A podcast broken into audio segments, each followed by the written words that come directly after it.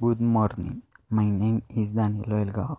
I am 70 years old. I am Colombian and live in the Bosa Palestina, neighborhood. I live with my dad, my mom, my sister, and my pet named Kiara. I study at the St. San Pablo. I like extreme sport and soccer. I don't really like reading. I practice soccer every day and on the weekends and go to a soccer school soccer.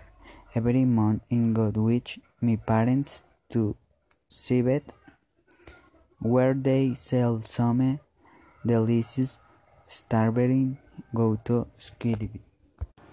We wear elms, gloves, gloves, elgar, and carry the carmet to reckon and we we are in this place for approximately four house.